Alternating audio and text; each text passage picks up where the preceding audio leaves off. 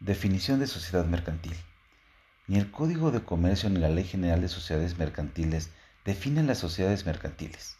La razón es que nuestro sistema jurídico adoptó un criterio formal para regular a las sociedades mercantiles.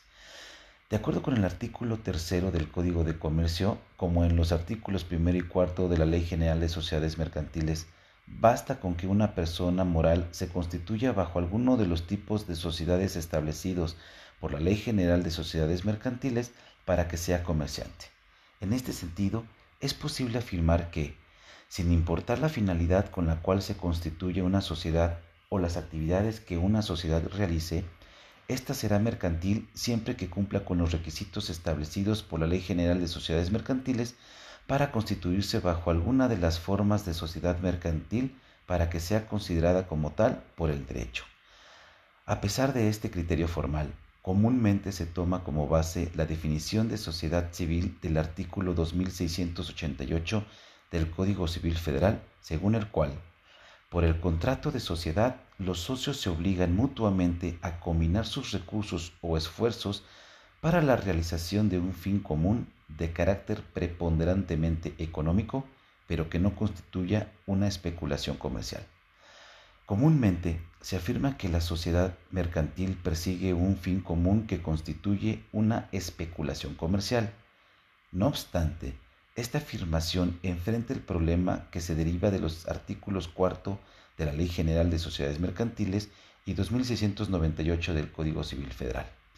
El artículo cuarto de la Ley General de Sociedades Mercantiles señala que se reputarán mercantiles todas las sociedades que se constituyan en alguna de las formas reconocidas en el artículo primero de esta ley. Por otro lado, el artículo 1698 del Código Civil Federal dispone que las sociedades de naturaleza civil que tomen la forma de sociedades mercantiles quedarán sujetas al Código de Comercio. Ambas disposiciones confirman que basta con que una sociedad tome la forma de sociedad mercantil para constituirse como tal, sin importar que el fin común sea de lucro.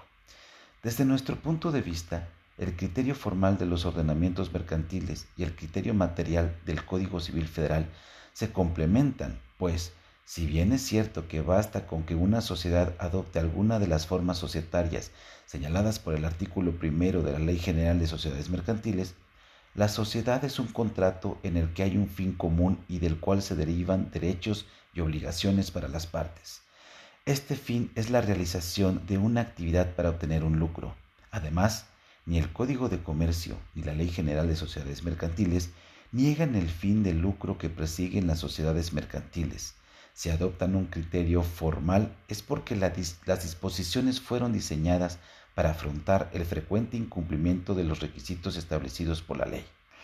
Por lo tanto, tomando en cuenta tanto el contenido de las disposiciones del Código de Comercio y de la Ley General de Sociedades Mercantiles, como la definición de sociedad del Código Civil Federal, proponemos la siguiente definición de sociedad mercantil.